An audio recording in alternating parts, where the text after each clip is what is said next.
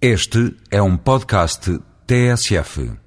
Com o pretexto da ingovernabilidade dos municípios e nesta senda frenética dos pactos de regime, o PS e o PSD pretendem avançar com uma alteração da lei autárquica, tão radical que destrói a democracia local. Acontece que, se os princípios são maus, a desculpa não é válida. Os municípios sem uma maioria absoluta são apenas uma pequena minoria e, evidentemente, não é por sua causa que os dois principais partidos estão dispostos a hipotecar a representatividade e a proporcionalidade.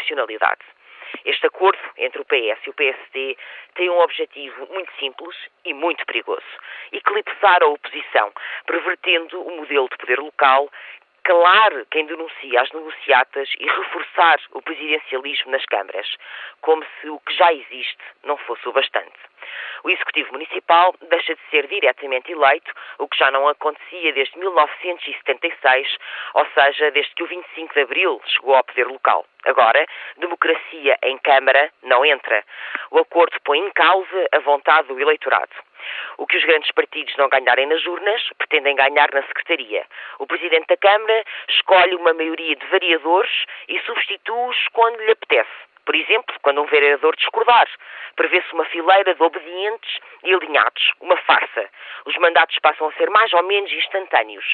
É só juntar água. A oposição fica estilo adereço. Se a justificação é a governabilidade, quase que mais valia deixar o Presidente governar sozinho. Sempre era mais barato. Se este pacto colher, o resultado será a bipartidarização.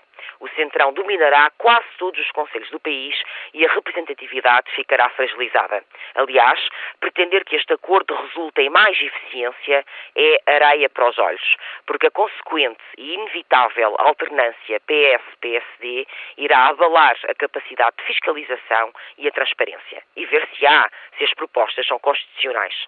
O ouvinte pense no que se passa no seu Conselho, nos interesses do Bloco Central por lá, tão bem acalculados com estas mudanças, e imagine como será se este acordo for por diante.